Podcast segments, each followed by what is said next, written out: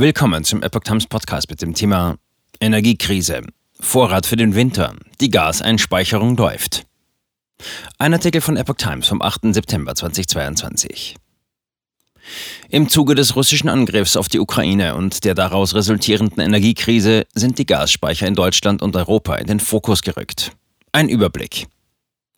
Die Gaseinspeicherung läuft derzeit auf Hochtouren. Die Bundesregierung hofft so, eine Gasmangellage im Winter angesichts der ausbleibenden Lieferungen aus Russland zu verhindern.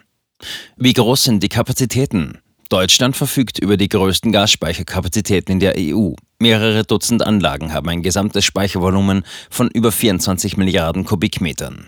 Laut Bundeswirtschaftsministerium können diese bei vollständiger Auslastung Deutschland zwei bis drei durchschnittliche kalte Wintermonate mit Gas versorgen. Wer ist für die Gaseinspeicherung zuständig? Der Gasmarkt in Deutschland ist weitgehend liberalisiert. Die Gasspeicher gehören in der Regel privaten Unternehmen, die sie befüllen, wenn es sich wirtschaftlich lohnt. In der Konsequenz ergibt sich die Befüllung maßgeblich aus der Differenz des Einkaufspreises im Sommer und des Verkaufspreises im Winter. Je größer die Differenz, desto mehr lohnt sich die Einspeicherung für die Unternehmen. Was kann der Staat tun? Die Behörden hatten lange kaum Möglichkeiten, die Füllstände zu beeinflussen.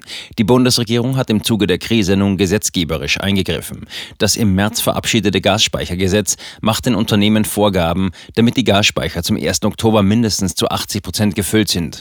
Am 1. November sollen sie zu 90 Prozent gefüllt sein und am 1. Februar noch zu 40 Prozent.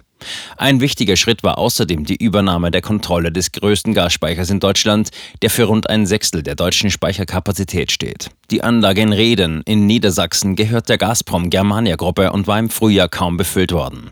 Seit Anfang April steht das ehemalige Tochterunternehmen des russischen Gasriesen unter Treuhandverwaltung durch die Bundesnetzagentur. Wie ist die aktuelle Lage? Das Ziel für Oktober wurde bereits erreicht. Am Dienstag lag der Füllstand der deutschen Gasspeicher bei 86,1 Prozent.